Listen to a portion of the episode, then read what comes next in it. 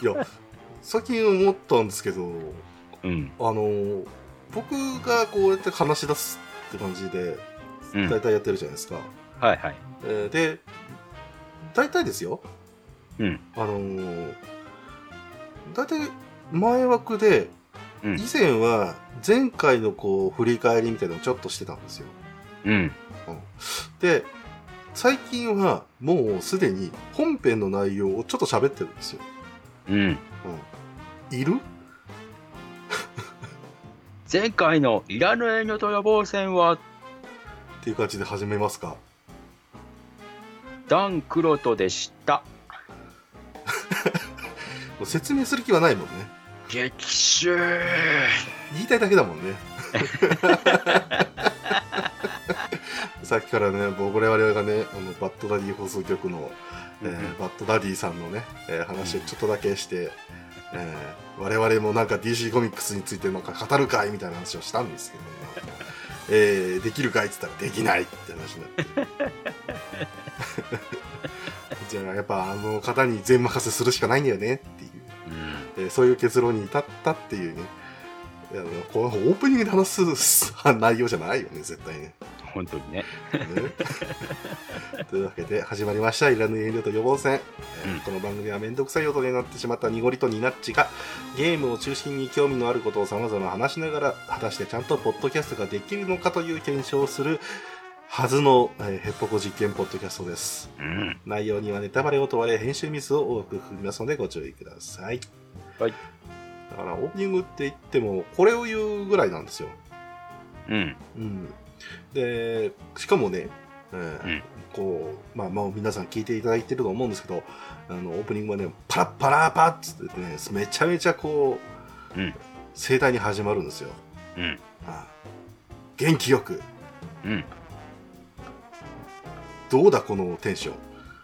あのね、パラッパラってこうして、はいだわーってこうこう来るはずのものが、そうですよ、宮地さんって始まっちゃうんで。ええ何のねあのこう因果もないというかオープニングの無駄遣いっていうね、ええだからあの僕もねあの落語をよく聞くんですけどもうん。落語はねこうねスーッと入ってくる人が好きなんですようんあ。のいやーもう皆さんいやーもう来ていただいてありがとうございますっていう感じよりはうん。あ大変だね今日はねはいはい。あーその、スーって入ってきて、スーッと入ってきてスッて座ってきて、いやー、大変ですね。っていううん感じでね。あのカニカマがね美味しいんですよ、くらいから始まるぐらいのなんだこの人っていう感じのところから入るのが僕も好きなんで、それを真似しようと思ってるんですけども、うん。まず我々体力がない、えーまあ、仕事で疲れてるうん。ところがありまして、えー取るぞってなったらあの変な緊張感とともにテンションは上がりきらないんですよ、うん。うん、だからそう結局あのなんかこう技という形で、うん。えースッと入ってきてるんだわけじゃなくて自然とそうなってるっていうね、そうだね。うん、だからこのうんもう無抵抗もうノーガード戦法、うん。うんもうこれを果たして続けるべきかどうかっていうねうーん。ここら辺はねどうですか？ここら辺はね結局ね、僕はねこうやって真剣に話してはいるんですけども、うん。変わんないと思う。僕も別にあの何も考えてませんでした、今。ですよね。ちょっとくらいはなんかねこっちもねキャッチボールできるかなと思ったんですけどね、うん。えーできないということで。だからこんなねお二人でやってますよ、えー大丈夫かしらこの番組、おっと、えーそんなわけで今日も始めていきましょう。よろしくお願いいたします。川の流れに乗っていくぞ。川の水面に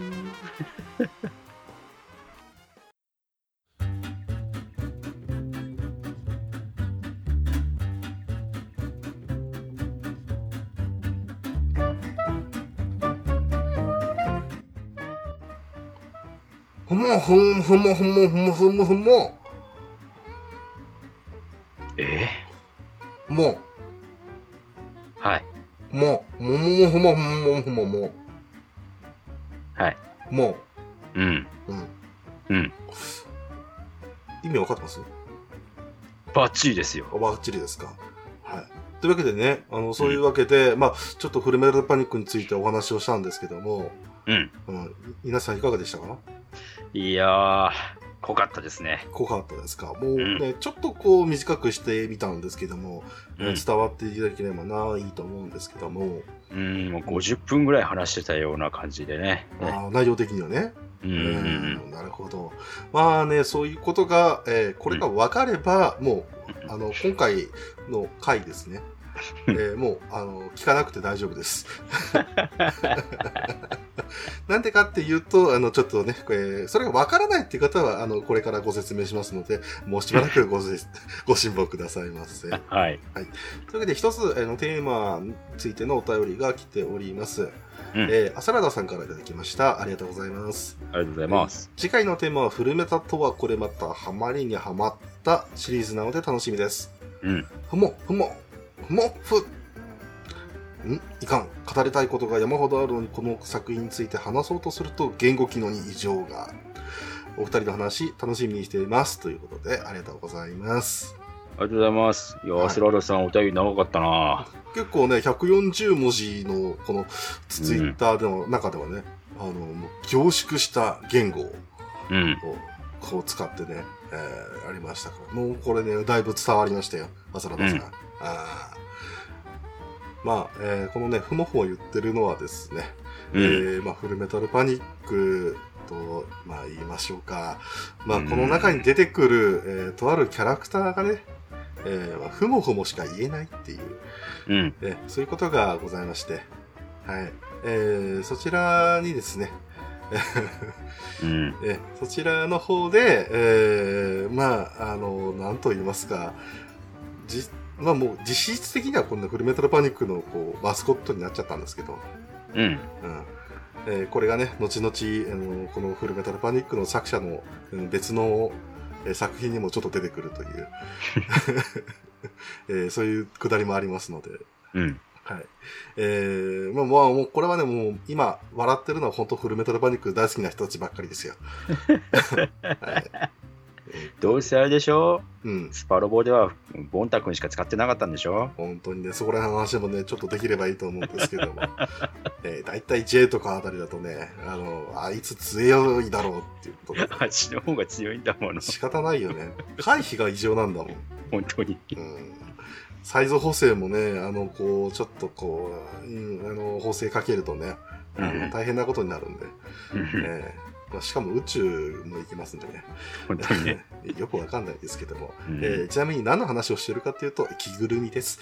はい。うんそんなわけで、今日はフルメタルパニックについてお話をしていきたいと思うんですけども。はい。はい。もうちゃんとやっていこう。うん。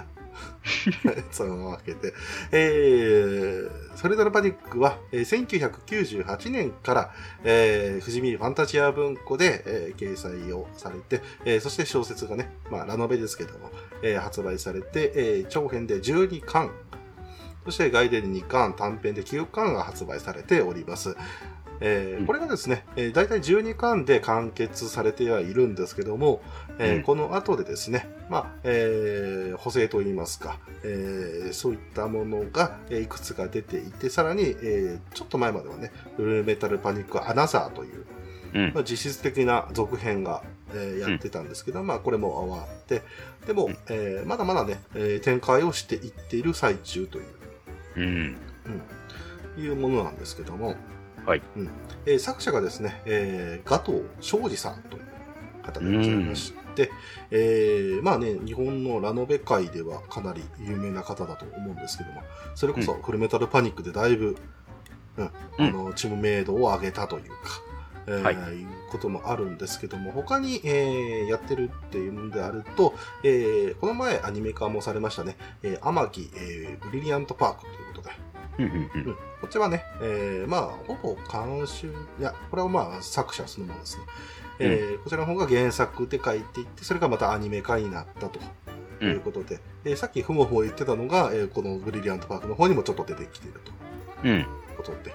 で、加藤さん自身はですね、まだアニメの脚本であるとか、えーまたゲームのね、デザインであるとか、そういうのに、えーやってたりしますので、うん。うん、実は、えーこうね、えーアニメ見てる最中に、じよいとこう、脚本のとこ見てると、あれ？っていう、加藤さんいるな、みたいなね。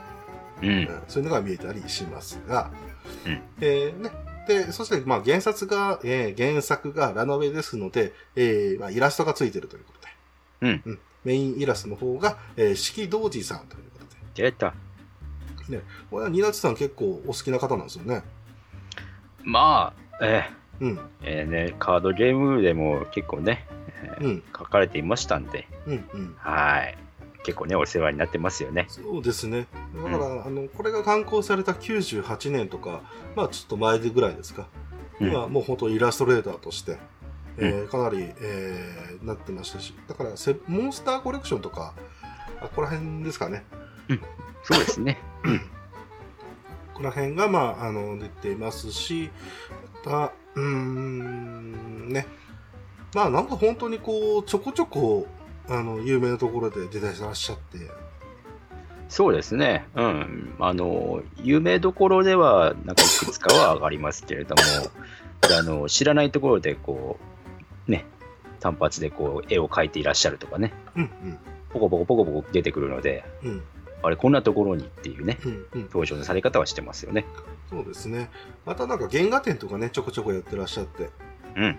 うん、そういうところで、あ、やってらっしゃるな、みたいな、うんことはあるんですけども、うん。えー、まあ、そういうな二人がえータッグを組みまして、えー、まあ、展開されていったんですけども、うんこの、えー、フルメタルパニックは、まあ、一言にジャンルで言えば、えー、サイエンスフィクション、ミリタリーアクションということで、うん。本当にね、あの、ミリタリーが結構色ず、まあ、色濃いんで作品ではあるんですけども、うんえーちょっとね、えー、まあ、あのーフィクションというか、そうですねえー。そこの要素がかなり強いので、だからどちらかというと、あの、ミリタリーにこう、寄った、なんかこう、まあ、メカものというか、うん。そんな感じのイメージですよね。うん。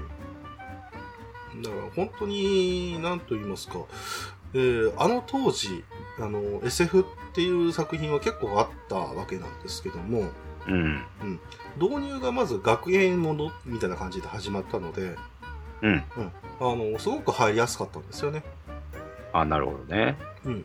で、うんそれでいても、ミリタリーのこの世界観っていうのは、本当にがっちり作られているので、うんうんで、それにこうやって、あ、なるほどってことでハマっていった方もかなりいらっしゃるんじゃないかなと思います。うん。うん。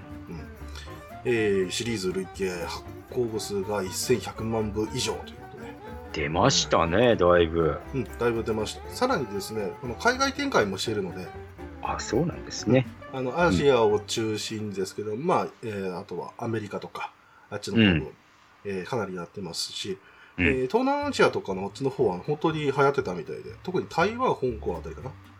うんああ、大好きですもんね、日本のアニメとかね。そうですし、四季道寺さんの絵とかが結構あっちの方にはかなり、えースッと入ってきた妙で、うんそういうこともあったみたいですね。なるほど。そして、まあ、えーこれの作品をですね、まあ、あらすじをちょっとご説明しますとですね、うんえーまあ、普通の女子高生のところに、えー変な転校生が来ます。うん。で、えー君をボディーガードするっていうことで、えーなんか、えー指示をまとわりつきます。うん。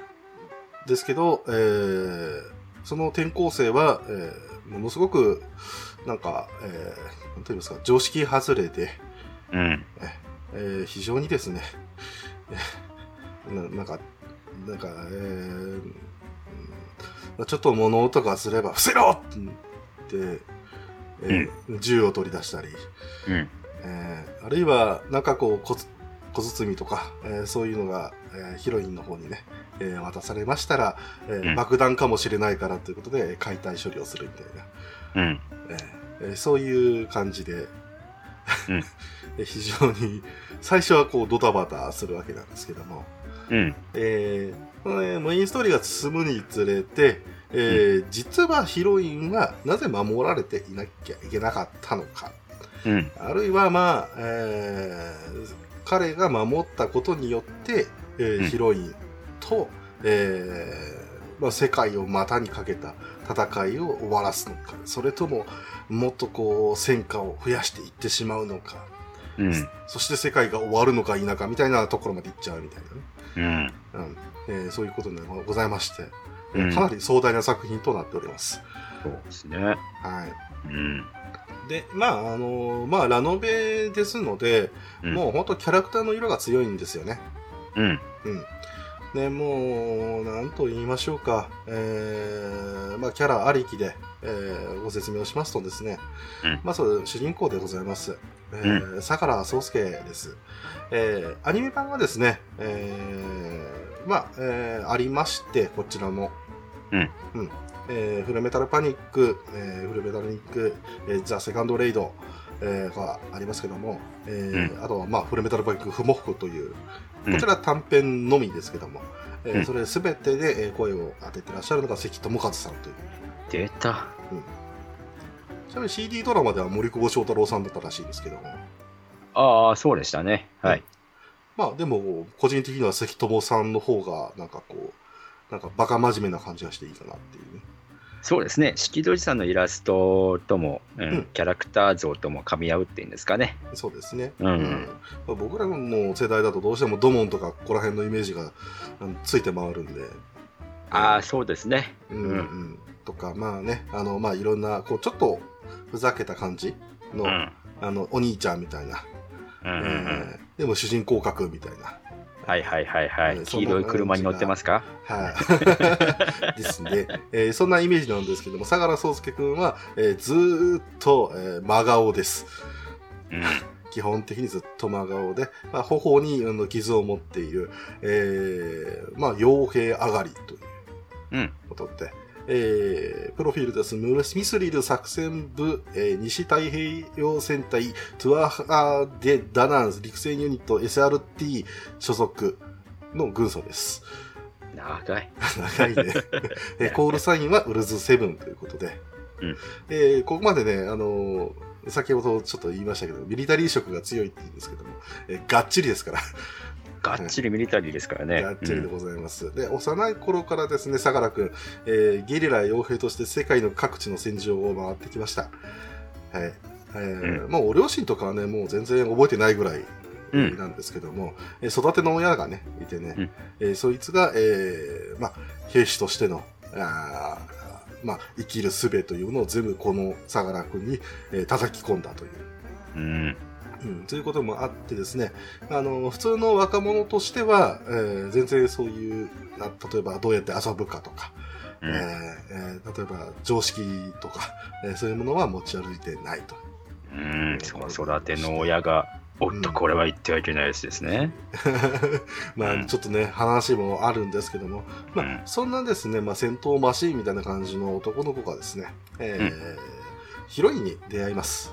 うん。はい、えーこちらがですね、えー、まあもう、ある意味では、えー、なんて言いますか、ドラクエ5のビアンカみたいな感じなんですか、ね。あの当時の、まあ、典型的ヒロインですよね、なんていうかね。そうですね。まあ、リナ・インバースもそうですけれども。ああ、ですね。うん。強いヒロインということで、えー千鳥かなめ、あこちらがフルメタルパニックの、えーメインヒロインになります。うん。えー都立の神代高校に通う2年生でございまして、うん。はい、えー本当に普通に、はい、うん。えー過ごしてて、えー生徒会長、えーえー副生徒会長ですね、うん。えーやってまして、えーまあ、クラスでは学級委員やってるぐらいの、うん。はい。えー本当にですね、えー真面目で、うん。えー普通の、えーまあもう、うん長髪ロングの、うん。あ長髪ロングって同じだな、えーっと、えーぐらいの女の子です。はい。もうね、スタイルもいいし、で真面目といっても、すごく、なんていうんですかね、愉快で活発でっていうね、そうですね。本当にこう、モテそうな、ね、ヒロインですよね。ね友達も多い感じですよね。うん。えーですけども、まあ、えーそんな、えーまあ、普通というか、えー子がですね、えーまあ、先ほど言った通り、えーちょっと頭の抜けた、えーうんネジがなんか変な方向へ行っちゃった、うん。えーえー男の子につきまとわれるんで、で、うん。なんでそれが、えーが、ボディーガードされるかっていうのは、まあ、これはまず出てこないんで、うん。うんなんやねんと。そうですね。長編1巻目でね、だいぶはい、3分の2超えるぐらい、はい、ずーっとわかりませんからね。そうですね。うん。はい。ですので、まあ、えー、まあ、千鳥かなめ、かなめちゃんがですね、うんえー、まあ、宗介に対して、えー、ハリセンでぶったたくっていうのが、まあ、この頃の流れですよね。うんうんうん。あと1巻は、本当にその、宗介に対して不信感っていうんですかね。あ嫌悪というかね、そういう感情も抱いてますよね。そうですね。うん。えーまあ、実はまあアメリカの帰国市場とかっていうそういう設定もあるんですけども、うん。うん。あーだから英語もできるけどみたいなところで、えーまあ、実はこの、えー作品ですけど外人結構いっぱい出てくるんで、うん。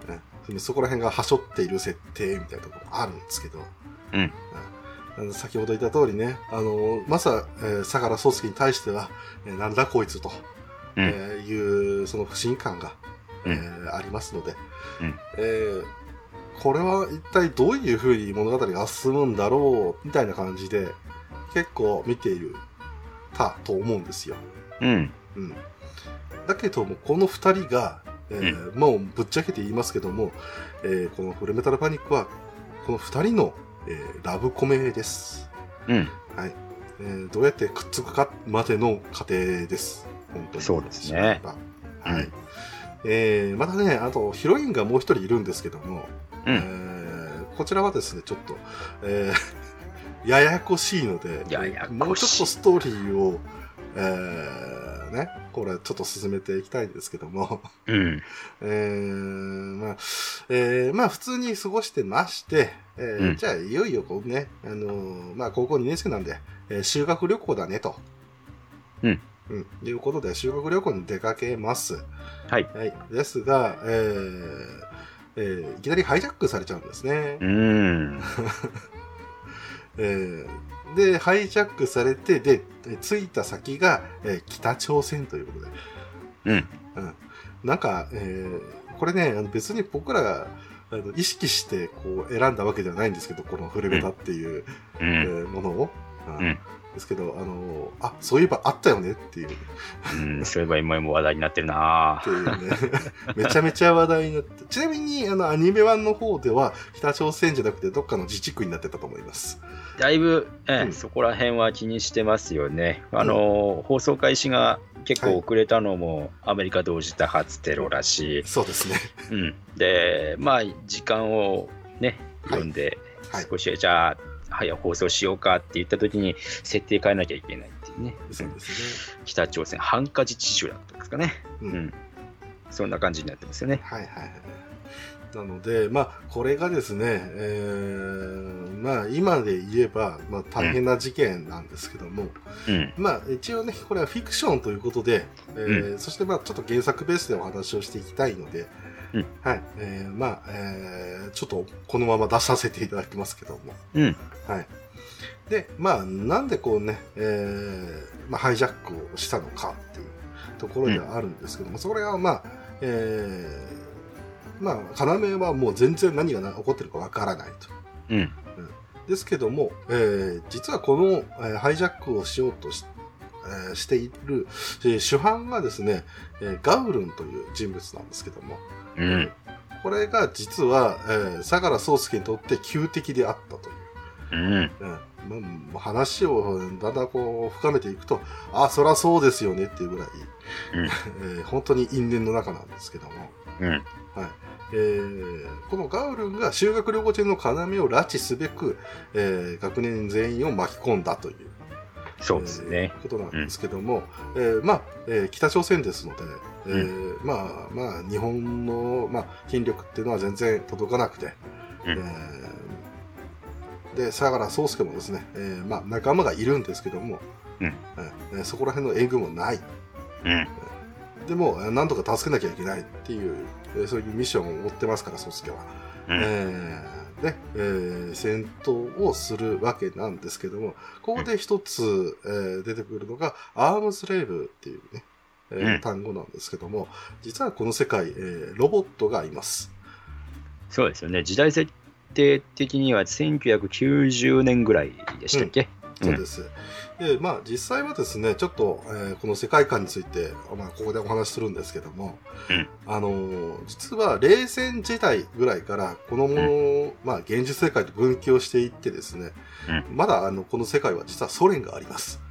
そうですよね。うん。うん。で、まあ、そういったところもあって、社会主義とか、ここら辺の国がですね、まだ全然勢力を残していたりとか、うんあるいは、えー中国がですね、えー二分されているとか、ああ、そうでしたうんね。そういう設定があったりするっていうことがあって、で、なぜそういうことが起きたかっていうと、うんまあ、あの、平たく言ってしまえば、核よりも、あの、確実な、えー戦闘力を身につけたっていうところで、えー時代が変わっていったということがあるんですよね。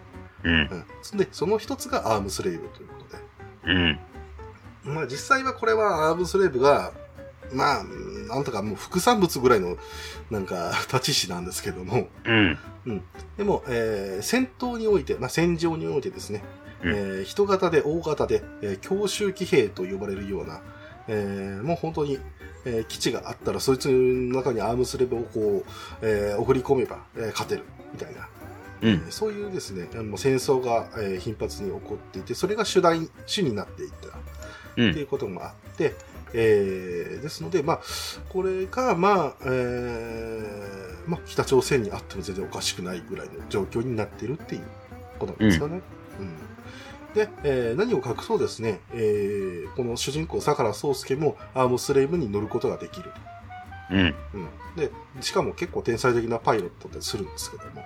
うんえーで、えーまあちょっと話戻りまして、えーまあガウルンとの相良、ガウルンと、えー、宗介の戦闘がするんですけども、えーなんとかですね、えーえーこう、助けようとしていったときに、えーなんか潜水艦がですね、うんえーなんか、ま、なんか別の、えーなんか AS、まあ、さっき言った、えーアームスレイブを飛ばしてきて、うん。はいえーで、えーそこから出てきたのが、えーミスリルの最新型アームスレイブアーバレストということで出た。うん、これがまあ、宗介の、まあ、えー結構長い間の相棒になりますね。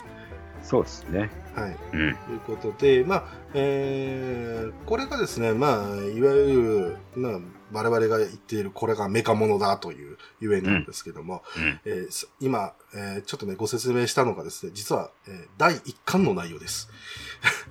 第一巻だいぶ飛ばして説明しましたね、今ね。えーもうそうですけども、これだけでも第1巻なんですよ。うん。うんで、長編12巻まであるんですよ。そうなんですよね。はい結構厳しいですよ。結構厳しいですよね。はい。で、で説明がしたいわけじゃないって、ただこのアーバレスっていう機体が僕らかっこいいよねって話をしたくなったっていうだけで、アーバレストこそ思考でしょ？だからね、いや、まあこれね、あの見たことがない方はいらっしゃるかもし、まあいらっしゃる、まあ大体そうか。うん。うん。とは思うんですけども、えー結構ね、シンプルな形してるんです。うんうんうん。でも、あの、これがですね、あの、フルメタルパニックの世界観に結構合ってまして、うん。うん。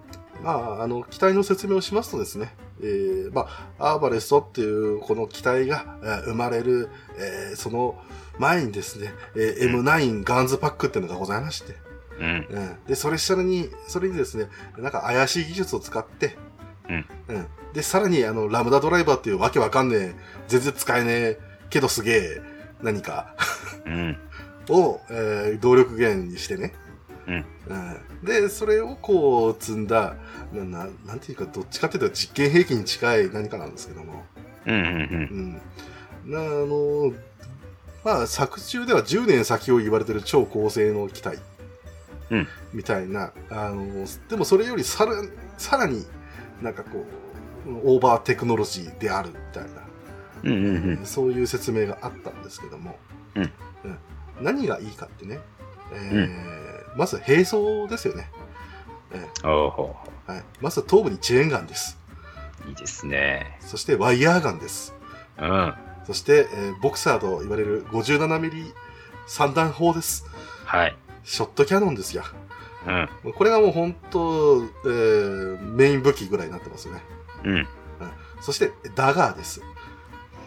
原作最初のうん初期案としては、あれですか、顔面のしょ、口のところにはい。搭載されている1本だけでしたっけ？そうです、そうです。うん。アニメではなんか、うん。星回りから出てきたような、そうですね。そんなのがありましたけど。まあ、うん。まあ、ちょっといろんな事情があるんでしょうんう。。うん。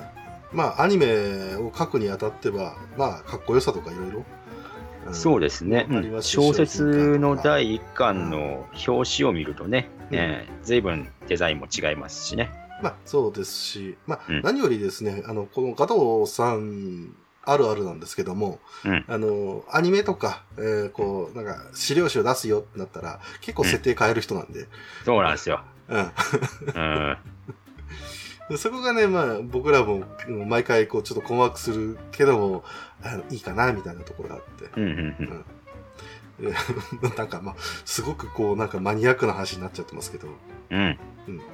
で、それで言ってですよ。まあ、うんえーさっき言いましたけども、えーまあ、兵装としてはですよ、武器としては、うん非常に、えー地味。地味なんですよね。うん。だから本当にですね、えーまあ、陸戦をするための機体っていう、うん。えーそれに特化してるので、あの、まあ、例えばガンダムとかだったら、えービームサーベルなんていう、えーなんかこう、ちょっとロボロボっていうか、まあ、SF っぽい、空想っぽい、そういう武器を使うわけなんですけども、えーうん。それよりはもうちょっとはこう、現実的というか、うん。だからもう、えー今現実ででこういう機体があったとしたらできる装備は何だろうみたいな、うん。うん。こともあるんですけども。あちなみにさっきあのダガーって言いましたけどもこれあの対戦車用ダガーなんであの戦車に向けて投げます、そうそう。はい。小さかったり、でっかかったりね、その度にちょっと違ったりしますけどね。い。ろいろありますけども、あと分子カッターとかねいろいろありましたけども、うんうんうん。まあえーそういったところでですね、あのー地味なんだけども熱いっていうところをついてきたいやーもうだってゼ、ザ・セカンドレイドの第1話のアクションシーンだけでもう僕はもう満足してましたもんね。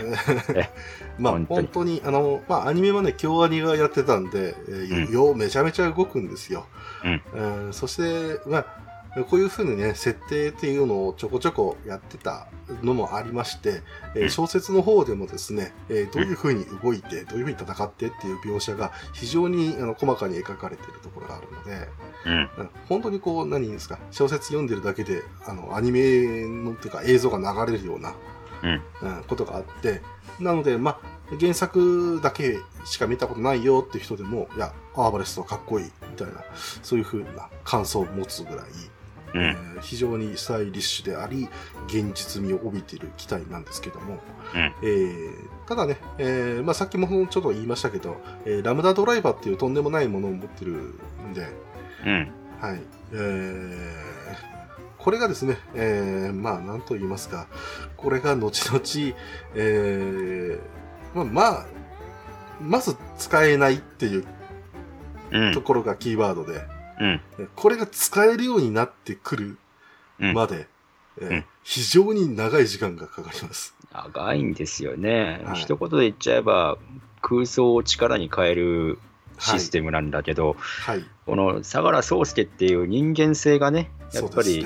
ミリタリーで現実的で過酷な、えー社会を生きてきたので、そういうおとぎ話とかそういうものに一切ね、触れてきて育ってないっていうね、そういう感じなので、すべてそういう想像ができないんですよね、やっぱりねそうです、。そうです。けど、まあ、彼自身が成長して、まあ、あるいは、まあ、要と、えーこうす、過ごすことで、うんちょっとずつそれが変わっていくっていう、うん。つまりそれがラムダドライバーを使いこなす要因になっていくっていうね、うん。うん、そこがいいんですけども、まあ、これを使いこなしてきた頃には、めちゃめちゃまたかっこよさが増していくという、すごいですうね。ん、だから放熱板とかね、あっこら辺がこう開くっていうのは、まあ、男の子大好きでしょみたいなね、うん。えーそういうのもありますし、えーね、えーまあ、あとね、これを使うにはですね、AI の支援が必要なんですよ。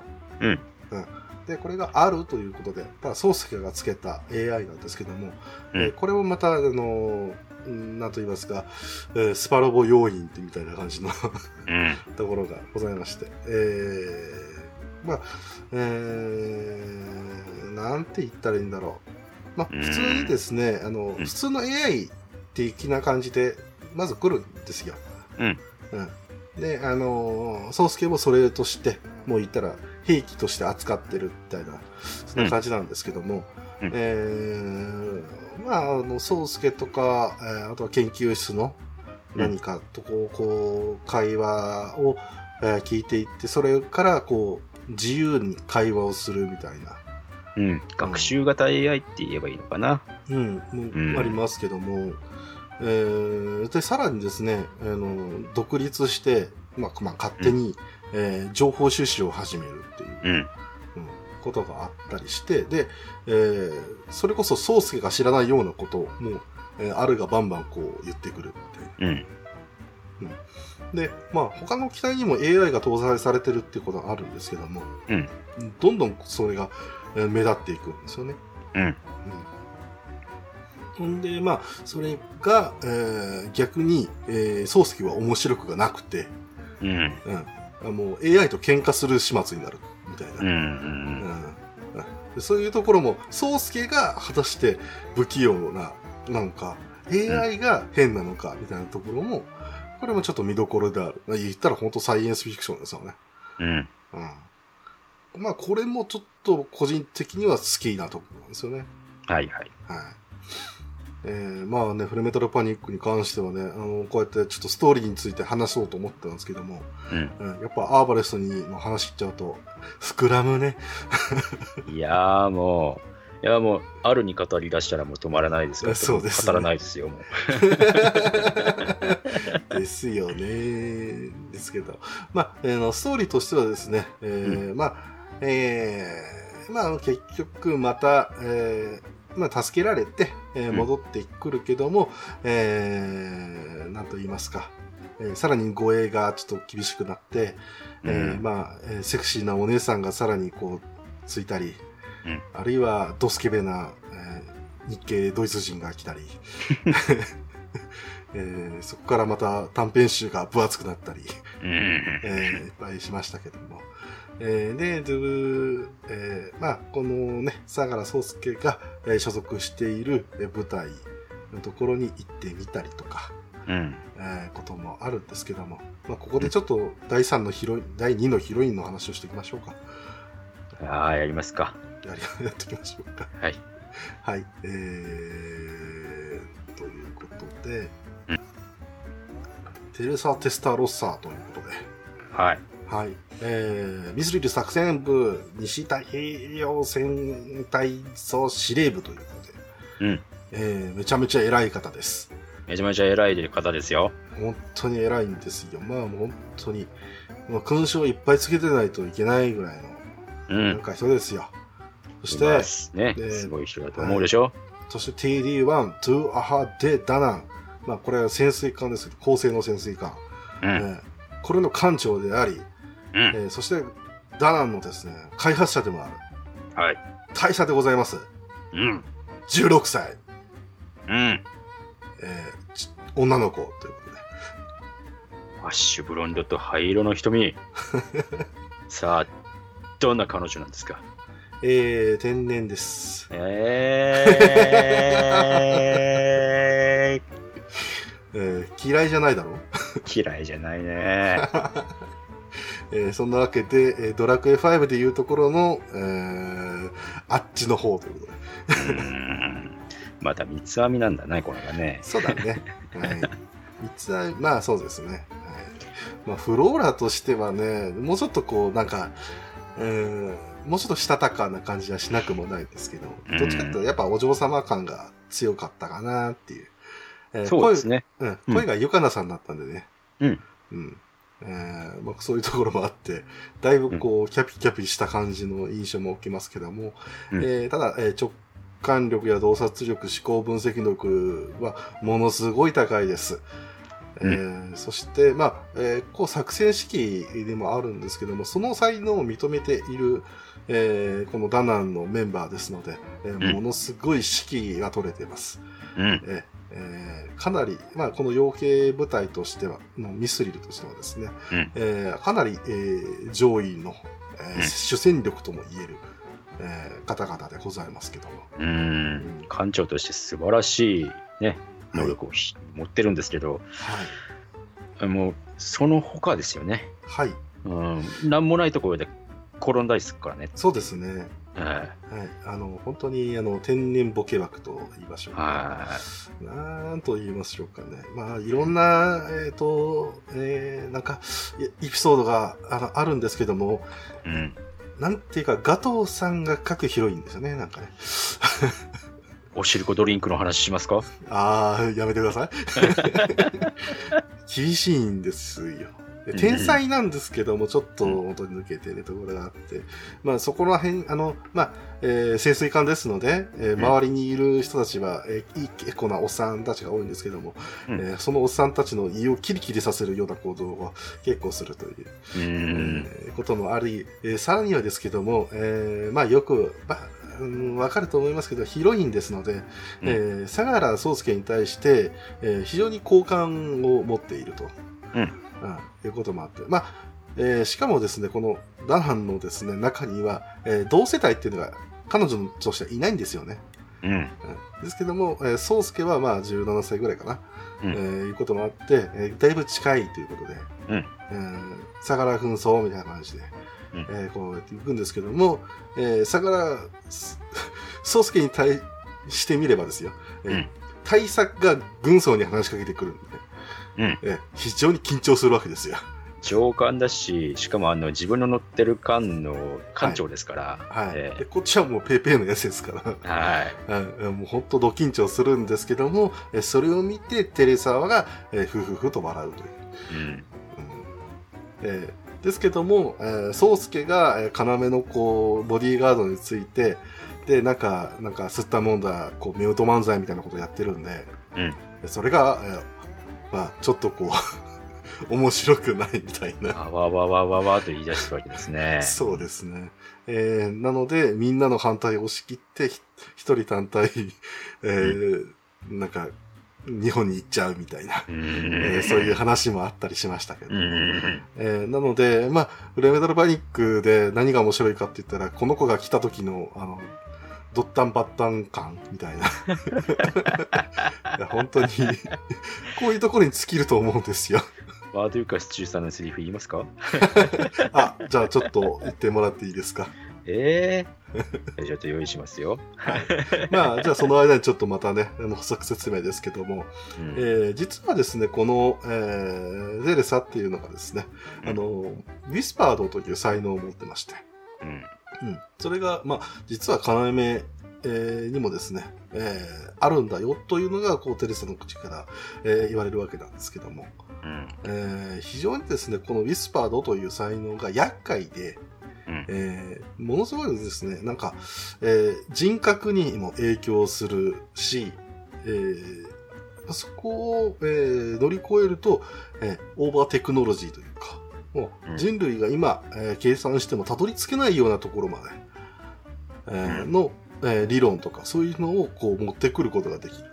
えーなので、すごく計算能力も上がるみたいな、そういうのが才能なんですけども、うん。えー本当何億人に一人ぐらいの、えー才能で、で、実はこのウィスパードっていうのが、えーこの冷戦時代ぐらいの歴史を変えた存在として、えーだんだんこうストーリーでは明らかになってくるわけなんですけども、うん。まあ、テレサ自体はそんな、えー中でも、だいぶこの能力っていうものの危険性を理解していて、うん。うん。あのー他にもね、ウィスパードっていう存在がいることを分かっているので、うん。えーそれをこう止めるために、えーミスリの方にいると。いう。えーうん。そんな、すごくね、真面目な子なんですけども、うん。えーまあ、周りからの評価はいかがですか？えーまあ、えーうん。なんていうんですかね、普段の彼女を見る、えーうん。評価は、えーすごくお嬢ちゃんっていう風な感じの評価ですけれども、はい。まあ、作戦行動中、彼女、ものすごく、えーなんていうんですか、うん。冷静で、えー分析力も高くて、えー奇抜な作戦も発案したりですとかね、うん。えー危機を打開する案をあ考案したりするんで、非常にこう彼女に対して命を預けるぐらいの信頼を持ってますよね。うんうん。うんまあ、そこら辺もあるので、うん。まあ、なんていうんですかね、うん。そこのギャップっていうんですかね、うん、うん。なんかこう、なんですか、館長っていうのとテレサっていうのに対して、うん。えー評価が違うというかね、うん。態度が違うっていうかね、そうですね。そんな感じですかね。はい。で、なんか、わかりました？名言の方は。ちょっとわかんない。あれですか、はい。あれ言いますか、はい。えーあのーね、そんな彼女が、えーはい。これはまずいということで、えーはい。えー、宗介のね、えーはい。まあ、東京でね、えー拠点で暮らしているところに、うん。えー単独で、えーしばらくここに暮らしますっていうふうにね、突撃してくるわけですけどね、はい。一緒にこうリチャード・まあ、デューカスタージさが、あ中佐が、えーはい。来て、えーもう、中佐からしてみれば、あの大事な艦長をね、うん一人娘をこうね、うん この軍曹に渡すわけですから、はい えーま万が一のことがあったら大変ですから、うん。ね、これリチャード・マデューカス中佐は言うわけですよ。うん。うん、もし、万一だ。一つ屋根の下で暮らすのをいいことに、君が彼女に対して何らかの花日な行為を及んだとしたら、私は神と女王陛下に誓って近く君を安咲きにしてやる。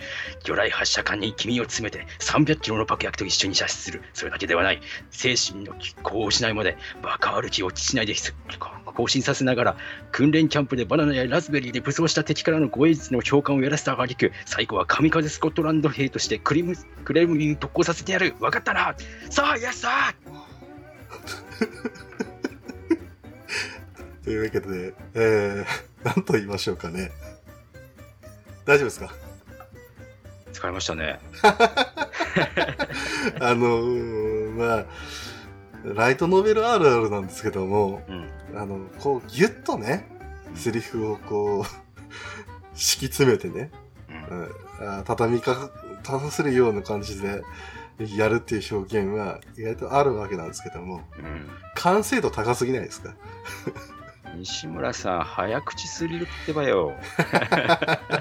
ね、まあ、リチャードっていう、マデューカスさんっていうね、えーまあ、名物副長がいますけども、はい。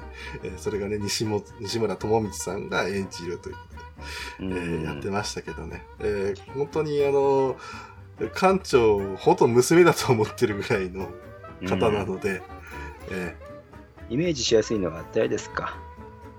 ーどうでしジャミトス・ハイマンですか？あ ?0083 のジャミトスさんですか？ジャー、ミトスさんですかね。かですかね。えうん。ーまあまあまあ、それぐらいでしょう。えーですので、で、まあ、い元イギリス海軍な方なので、うん。えーまあ、そういうちょっとね、えー女王陛下とかっていうと、反がってましたけども。うんうんううんん。館長に対して、すごくね、アイマムっていうふうに言うんですよね。そうですね。うんまあ、女性の上官なんで、マムですけども。うん。うん。だから、なんと言いますか、僕が今ね、あのさっきのセリフ聞いてね、一番やっぱいいなと思ったのは、うんえーまあ、魚雷発射管に込めて射出するっていう。あのただこれがですね、宗介はクソ真面目ですので、うん。えーそれが本当のことだと思って聞いてるわけなんですよ。うん。うんだからこれがですね、原作の方でも結局、やっぱり、あのド緊張というか、その後、なんかガッチガチになってましたから、あうん。うん。で、そのアニメでも様子が、そうです。で、うんその後アニメで向いた時にもう一回やっぱ爆笑するわけですよ。そうなんですよね。油汗ダラダラなって感じ ましたからね。ひどかったですから。で、そのね、関さんの演技も良かったですから。そうですよね。そうそうそうそうそういうところがあっての、うんこの、えー、ダナンのね、面、うん面っていうこれが実は要窓、守ってるということですね。うん。でだいぶ話がそれましたけども、うん。えーこれがですね、まだですよ、えー実はアニメで言えばですよ、第1期ぐらいの話になってるっていう。そうなんですよね。えーで、その後、ダナンがね、シージャックされてって、で、またガウルンで、みたいなことがあったりとか、うん。で、次にザ・セカンドレイドの方ぐらいの話になってくると、まあ、言ったら原作では終わるデイバイデイという、えーことでございまして、これがやっぱり一つのなんか、えーまあ、ピークって言いますか。そうですね。うん。あのーまあ、この後も全然ず,、えーずっとずずっと続くんですけども、うん。えーまあ一つ区切りみたいな、えーところもあって、ねえで、この終わるデイバイデイが、まずセカンドレイドのずっとこうやっていく形なんですけども、うん。うんえーまあ、アーバレストは、えーと、ソースケは、えー非常に、えー重要が性がある。今後の戦いにおいてね、うん。えー戦闘においてかなりの位置を占めるだろうということで、うん。で、もう要護衛はやめ、はいいと。うん。うん。だからミスリに帰ってこいなんですけども。うん。で要はまあ、なんでというふうに言ってても、えー全然こう、取り合ってもらえないみたいな。うん。で、それでいて、こう、えー、なんと言いますか、えー、なんか、うんこう、こういう風にされるっていうのは、一体、ミスリルは、そしてソウスケは、ん何がしたいんだ私に。何を求めてるんだろうみたいな、うん。でそういうとこまで行っちゃうみたいなね、うん。えーこともあって、で、うん。さらに、えーまあ、世界情勢としては、えー香港とか、あうん。この方でですね、えーめっちゃ暴れてて、うん。で、香港は、あの、この世界では自治を保ってはいますけども、えーうん。かなり、えー危ないことになってますんで、内冷戦になる。そう、冷戦の関係でね、緊迫してる状況っていうんですかね。ねうんうんうんそんなわけで、その中で、えーまた、宗介が戦いの中に入っていく。うんうん。うん。それでいて、また、えー、要がさらわれたりとか、うん。うんやっぱりさらわれたり、でやっぱりこう、助けられて、みたいな、うん。えーところもあるんですけども。うん。まあ、あの、はしょって言いますと、うん。えー最後の、この終わるデイバイデイの最後ですよね。うん。うんえーやっぱりかっこいいよね。にごりさんは、はいはいはい。放映版と DVD 版どっち派ですか？ああ、どっちだろう。個人的には放映版ですけどね。ですよね。うん。うん。だからまあ、ちょっとね、いろいろ規制かかってるんですよね。うん。えーまあ、ワウワウで放送されてたんで、好き勝手やってたっていうところはあるんですけども、うん。えーこの後のね、ゼセカンダーレイドが、あの、ちょっとこう、えー人気だから、あの、うん富士の方でも放送しようや、ということで、うん。うん、流れたりとか、まあ、その後、うんフモフは、まあ、富士で流れてましたけど、うん。えーそういう関係もあって、だいぶね、あの、表現もゆら、もうなんか、ちょっとね、規制かかっちゃったんですよね。うん。うん。まあ、それもありますけども、うんいろんな表現といいますかね。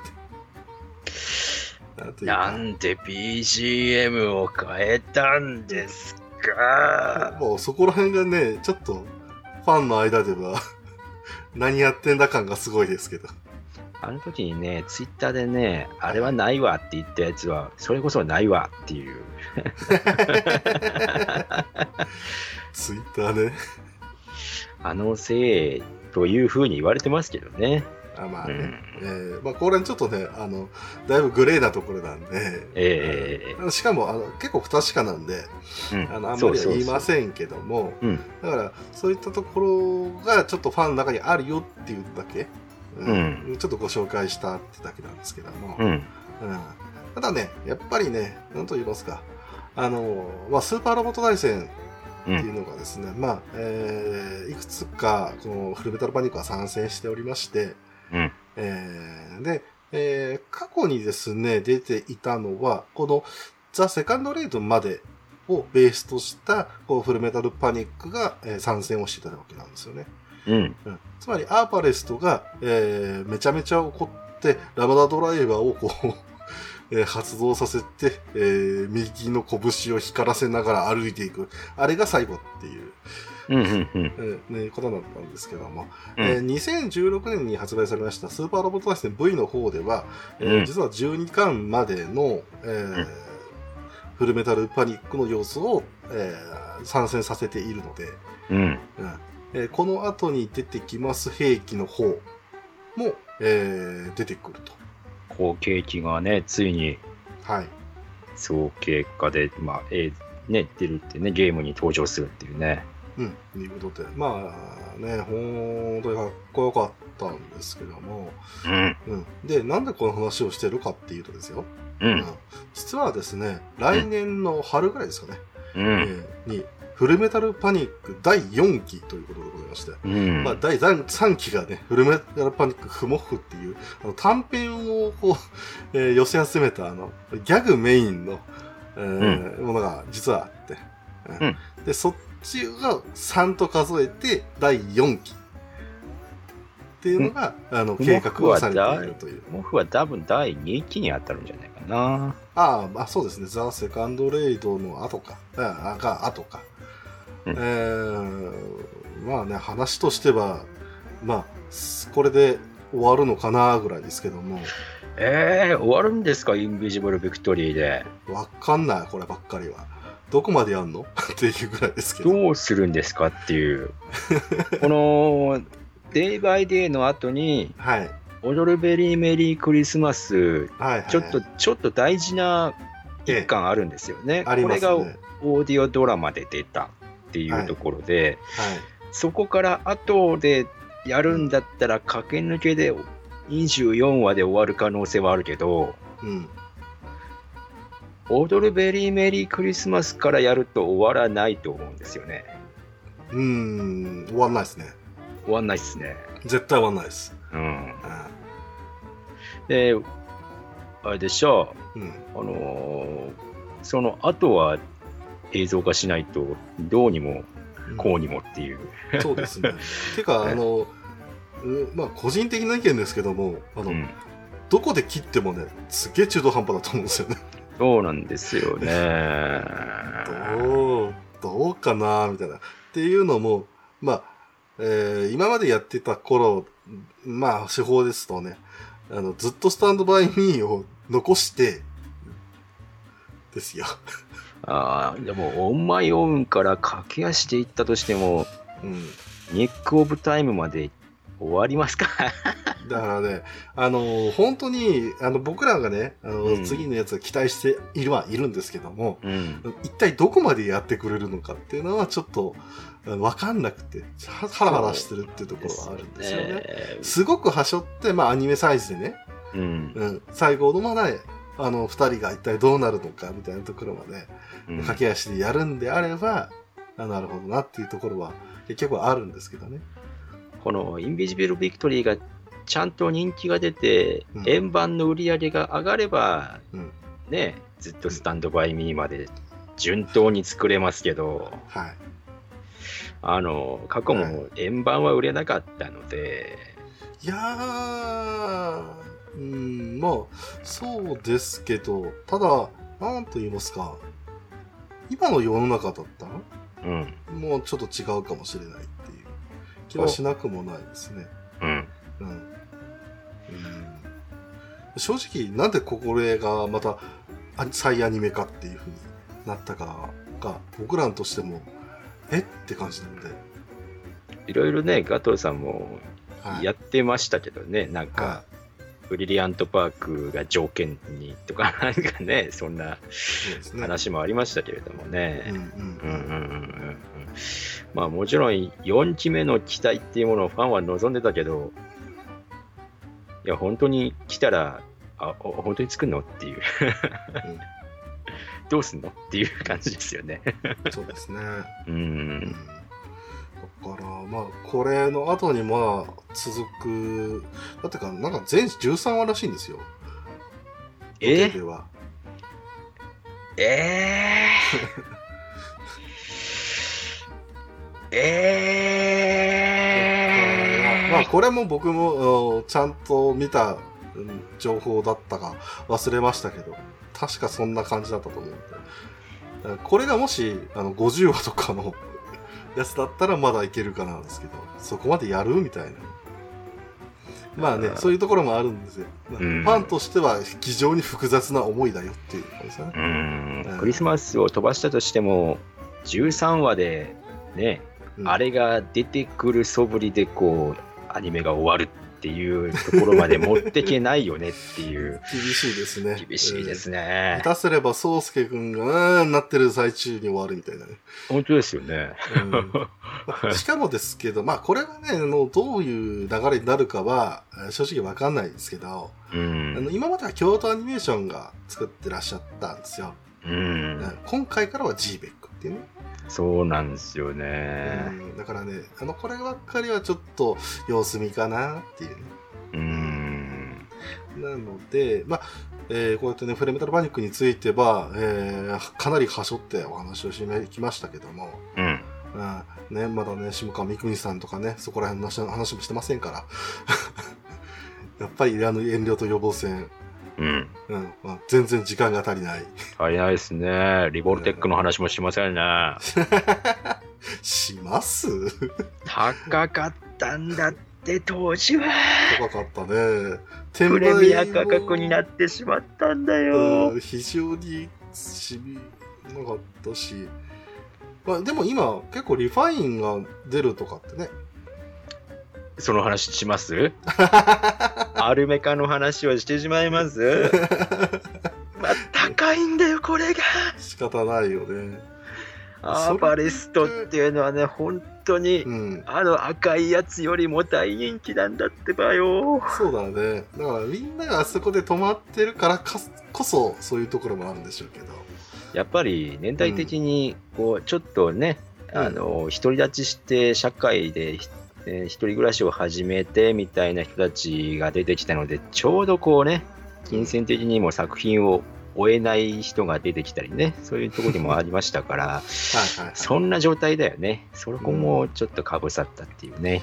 まあそれもありますけど、まあちょっとねあのアーバレスト自身が色も多分あると思うんですようん。白まあないしはちょっと灰色っぽくなってて、で、えーあと一部はちょっとえ紺あないしは青みたいなうん。なのでやっぱちょっと主人公機っぽいんですけども、多いですね。うん、皇族機っていうのが結構白地に赤みたいなうん。えーところがあってあんまりこうなんか主人公主人公してないみたいなね、うん。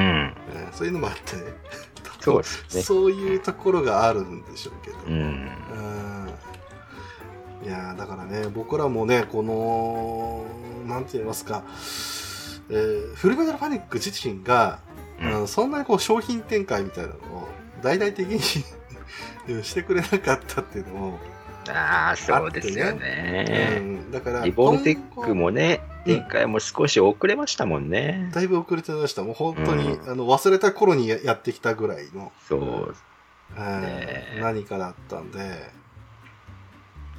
だからなんて言いますかそれでもあのみんなが見続けたっていううん。応援し続けてで思い出の中にあるっていうのは多分本当にこの作品の完成度っていうのが高かったからなんじゃないかなと思うんですよね。うん。僕は秋葉原に行ってね、うん。いつだったかな？うん。1期目だったかな？あの時に、食玩ではいはいはいはい。造形物が出たんですよ。うんうんうん。あれのアーバレストを求めて、う秋葉まで出ましたね。ん。なるほど。ゲットしましたけどね。ああ、なるほど。うん。えー、僕は友達がフルスクラッチって作ってましたね。マジっすか。ううん。まあ、リボルテックのん。うん。赤いやつの方は結局手に入りましたけど、うんうん。うん今、今、リボルテックのアーバレストを求めるよりは、うん。アルメカ欲しいな 僕個人的にはね、ダナンの模型が欲しいんですよ。いいですね。うん。それをちょっと部屋に飾っておきたいっていう。うん。うん。だから兵器がやっぱデザインかっこいいっていうのもあってね。うん。うん。まあ、あそういうのもあって。うん美しさがあるんだよね。なんかこう、メカにね。まあこう、うん、だから、ある意味ではちょっとパトレーバーみたく、うん。うん、実物のものをちょっとこう変えてる風なところがありとか、うん。あるいはメカを作るっていうところをさらに意識した実像性みたいなところがちょっと造形で見えるみたいな。うんうんうんうんまあ、最終的にこうなんか敵側はなんかとんでも設定がどんどんついていくんで、うん変な形にはなっていくんですけども、こっちそうですよね。あのミスリル側の方では、あのまだこうなんて言いますか、こう兵士な形を完全に残してるっていう。うん。メカメカしいと言いますかね。うん、もうありますし、やっぱごついところが少しあるみたいな。うん。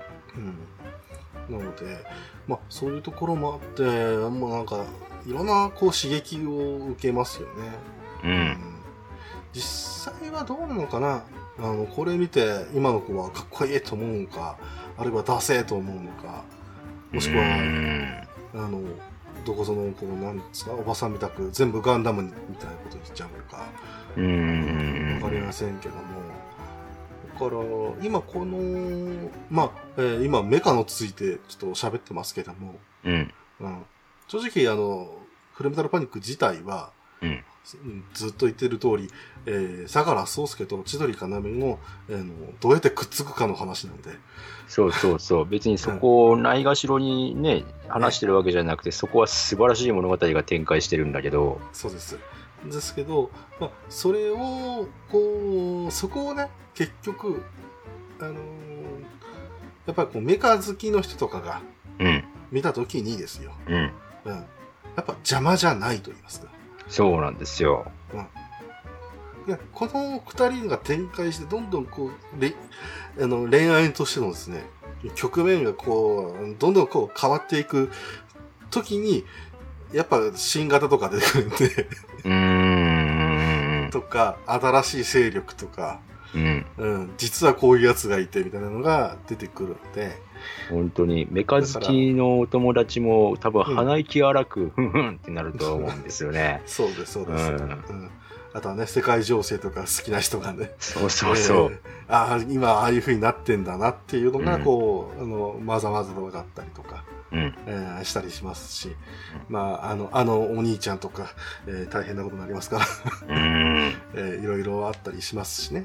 うんえーだから本当飽きさせない作品ではあるので、うんまあ、えー、本当ね、あの、これ聞いて、えー一体どういうことなのと思った方はですね、うんえーいろんなところでですね、もう見れるようになっております。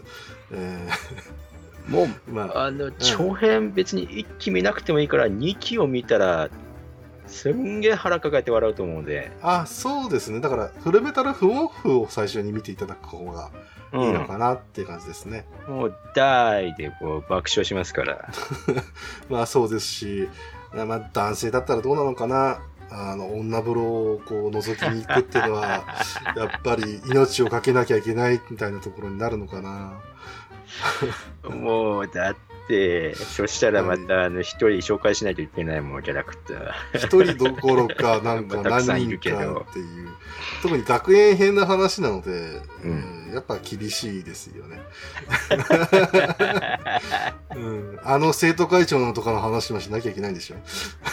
そうそうそうそう、うん生徒会長の話とか、うん見えるよ僕にも敵が見えるってやらなきゃダメだからさ。そうそうそう。だからそういう、原作でやってたんだけど、うん。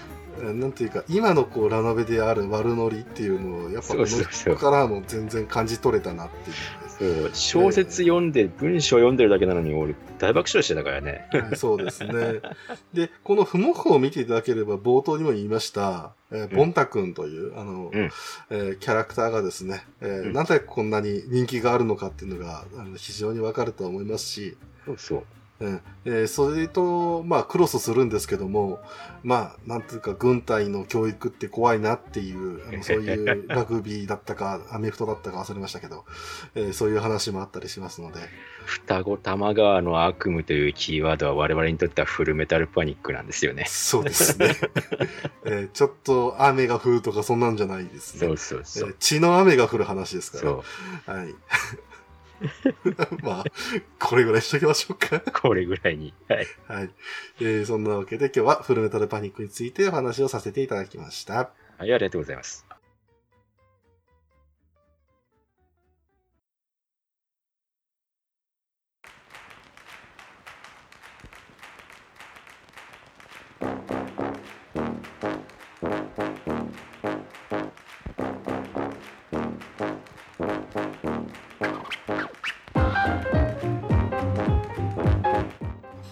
さあ、そんなわけで。うん。えー、ちょっとね、まあ、この、あの後ですけども、うん。ね、ウルメタンの話をちょっとして、うん。えあの、今回はね、あの、まあ、今後出るであろう話はちょっとはしょるという方針でやってたんですけども、うん。えその後の話の方が盛り上がったっていう。うん。やっぱ我々なんかこうずれてるなっていう そんな気もしますけども、うんそんな僕らにもですね、えー僕らにでもですようん。お便りをくださる方がいらっしゃるんですうん。今回もご紹介していきましょはい。うはいじゃあ、虹パパ生活さんからいただいておりあます。りがとうございますありがとうございます。第23回拝聴ダンクロとの変化は面白かったですね。最初のゲームオーバーになるまでは本当にボスにふさわしかったです。ギャグキャラになってからも存在感がすごかったですね。九条キリアもいいキャラでしたね。といただきました。あありがとうございます、りがとうございます。うんあーうんこれねいややっぱ虹パパセガさんもチェックされてたんですかねまあ、お子さんと見てたんだとは思いますけどねな。るほど。そしたらもう、お子さんの反応を僕は知りたいですね。えーダンクロトを見て一体子供はどう思ったんだろうみたいな、うーん。気がしなくもないんですけど。うちの反応は参考にならないということですね。ちなみにじゃあどっちのどうでした、はい、え、毎週大興奮でしたよ。大興どっ奮で。ちも。どっちもっていうのはパパもってことです？ね。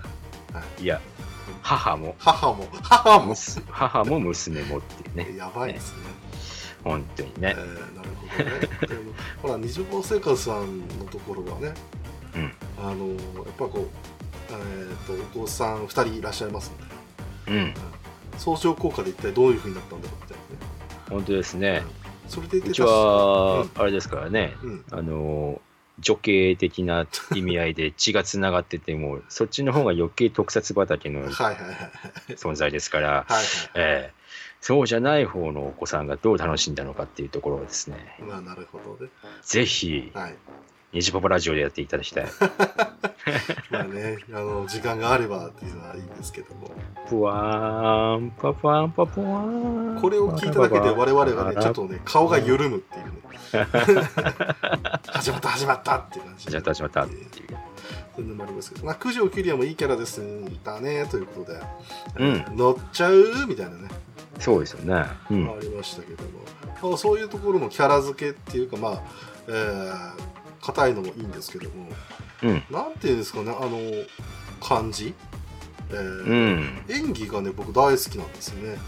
はいはいはいはい。方のうんやっぱこう、わざとらしさをあえて残しことによって、うん。あの九条キリアのその後の展開っていうのを実は匂わせていたんだって考えると、うん。全然自然な演技っていうふうに見えるわけですよね。うんうんうんうん。そういうところもあるし、うんまあ、途中でねあのいなくなったりねうん。うんしてそして戻ってきた時のあの衝撃みたいなうん。こともあっての主人公に対してですよ、うん。まあほぼあのライダーの中でですけども唯一と言っていいぐらい、えーうん強力的という、うん。うん やっぱ癒しでしたね、癒しでしたね。うん、だってギスギスファンタジーでしたからあいつら、本当にね、はい、最終的に神すらも許しちゃうからね。まあそういうのがありましたけども、うん。まあ神をね本当にこう手玉に取ってたのが最後九条キリアでしたね、うん。キリアさんいいキャラでしたね本当にちょろいなっていう。で そういうのもありましたけどもねギャグキャラとしてもいいしシリアスもできるいいキャラでした、はいはい。とい。うわけで西本さんありがとうございました。ありがとうございました。えー、アスラーダさんからいただきました。はいありがとうございます。ありがとうございます。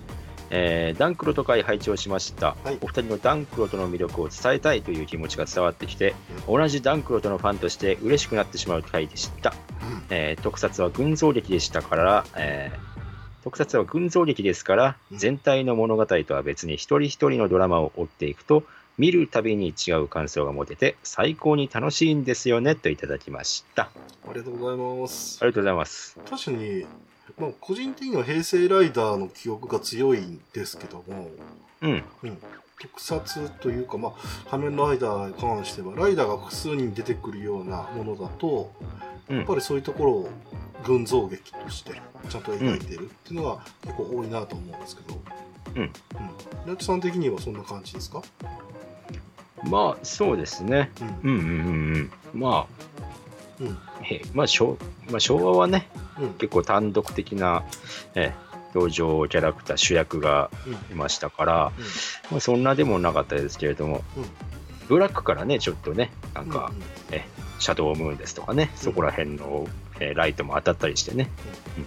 そこら辺から分かりやすく、なんか偶像力っていう風な感じでね、うん、平等につく、なんか一人一人にスポットライトを当てて、バックボーンがこんなにっていう風にね、うん。なっていった感じですよね。うん、かなりそれで物語に深みが出ますもんね。そうですね。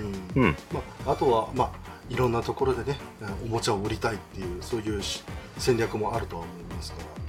うん、また時代背景の移り変わりといいますかね、うんううん。ん、完全懲悪っていう風なノリがなかなかできなくなっていったっていうところも、またそういうところの拍車をかけてるのかなっていうところはありますよね。うんなるほど、なるほど。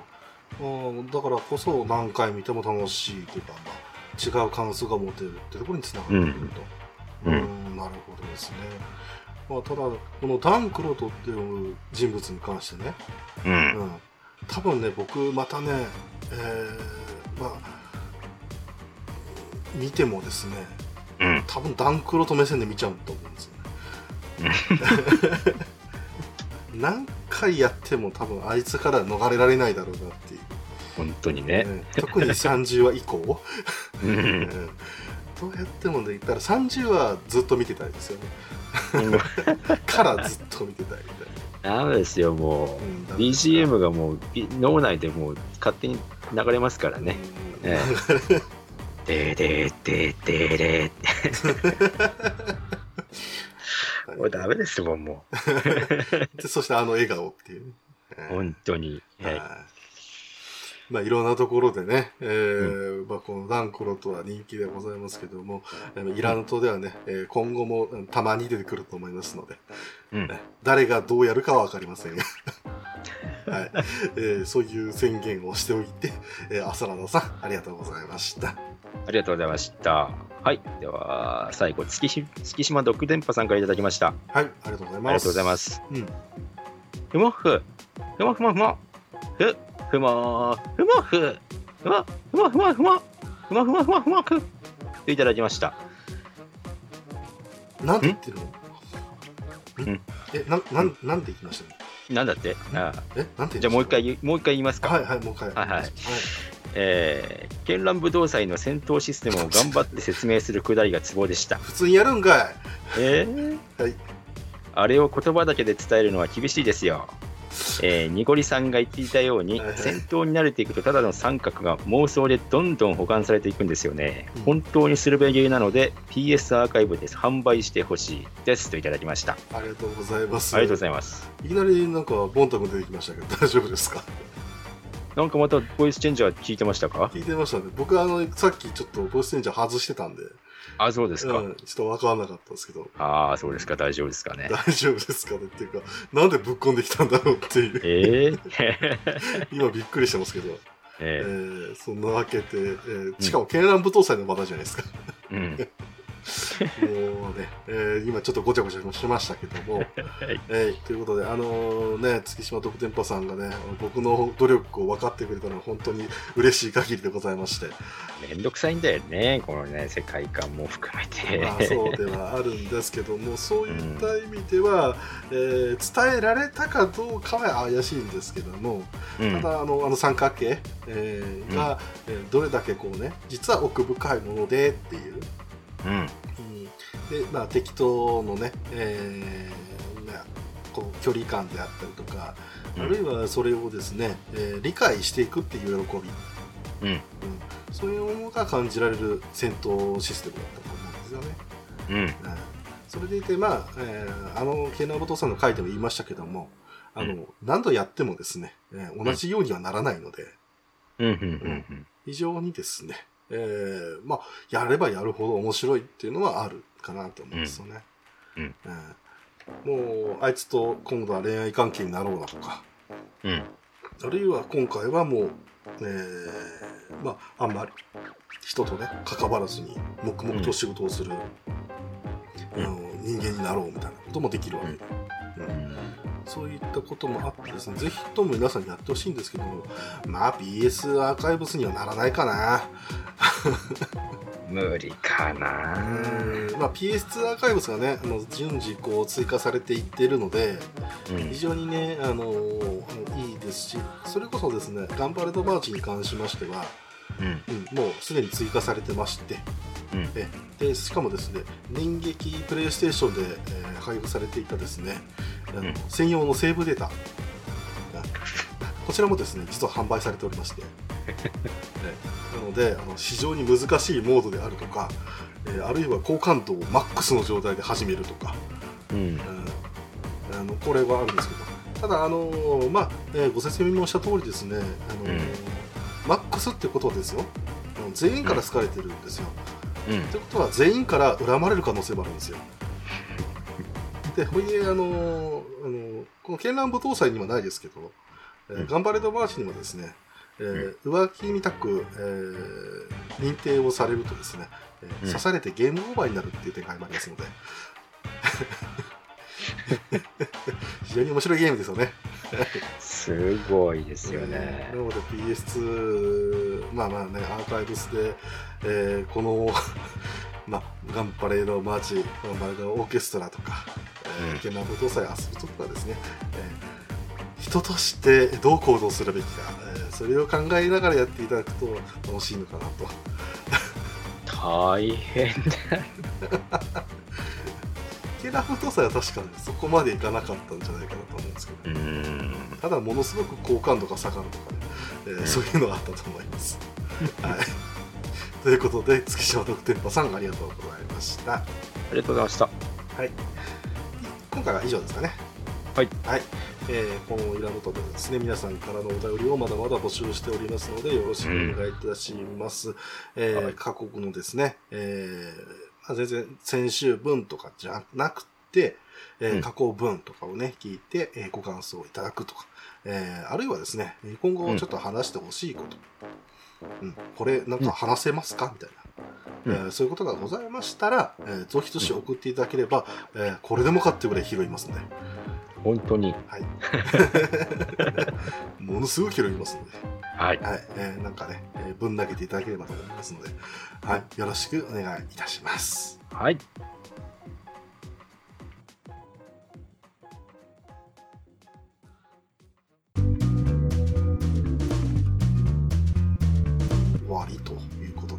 ますが、はい。はい。まあ、フルメタルパニックについてね、話したけども、えー本当に、あの、上っべをだけをこう説明しただけに終わったなっていう うん。気がしなくもないですし、えーね、アーバレストについて話したけども、えーこのアーバレストの良さをね、えー我々がどれだけ語れたんだろうっていう、まあね、うん。YouTube にでも動画がありますから。いやまあ言ったらね、あの先ほどもちょっと言いましたけども、えーいろんな、えー配信サービスですね、映像の配信サービスで、えー見れたりしますので、うん。本当にいっぱい、いろんなところで、うん。えーあります。はい。うん。ですので、えーそこら辺もね、えーチェックしていただければと思うんですけども、うん。そうすると、まあ、アーバレスの魅力もわかるし、えー今後のね、えーフルメタルパニックの世界が一体どういうふうに広がるのかなみたいなうん。ものを、えー見ていただけるんじゃないかなと、うん。えー思いますので、うん。そんなわけで、えー次回の、えー予告なんですけども、えーうん。またまたフリートークしちゃいます。はい。えーお題がなしで、えーそれぞれがこう話したいことをちょっとずつ喋っていって、まあ、1時間程度に収めれればなと思っておりますので、まあうん。そんなわけでね、まあ、お便りのところに言いましたけども、これについて喋ってという、えー軽いね、えーところでも、えー全然この時に取り上げられるかなということがありますので、ああ、そうですね。ううん。ん。あのーうん、がっつり紹介しなくてもいいから、うんうん。これあのなんか覚えてるとか、えーどうです、うんみたいな、えーこんなアニメこんなゲームこんな漫画いろいろありましたら、えー頑張って拾いたいと思いますので、あとは、こんな話題うん、こうなってますけどね、とか、とかね、そういうのもね、うん。はい。とかね、あとはどこぞの悪口言ってくださいみたいなね、えーそういうのもあれば、えー言いたいと思いますんで、なんかまたね、そろそろ呼ばれる気配がね、しなくもないんですよね、ああいうところに。そう 今、今言ったことと、その今の言葉をつなげちゃダメだと思うんであ、すけど。ダメですか？あの、個人的にはですけども、えー、本当にめんどくさいなっていう。なんですよ。本当個人的には、なんか今日、あの、ちょっとね、絡みがあったんですけど、えっと、せなこの人っていう思った。あのーはいはいまだ、まだ公はいはいはい。開前なので言えませんけれども、ええーご依頼がちょっと来てたりしますよ。えあ、全然大丈夫だと思いますけども、えーただまあ、先駆者として、まあ、偉そうなこと言いますけども、うん気をつけてください。はい、そんなわけで、えー今週も聞いていただいてありがとうございました。ありがとうございました。はい、お相手は、えー、2ヶ月ぶりの休日がようやく来るぞ、にごりと。えーうん2ヶ月ぶりに風邪をひいたら治らないになちでございました。夏風邪は治らないね。うーんということで皆さんありがとうございました。また。また来週。この番組では、皆様からのお便りを募集しています。宛先は、ツイッターアカウント、いらぬ遠慮と予防線、アットマークいらぬとへのリプライ、またはダイレクトメッセージと、ハッシュタグ、ひらがなで、いらぬと、をつけてのツイート。メールでは、いらぬとアットマーク gmail.com、i, r, a, n, u, t, o までお願いいたします。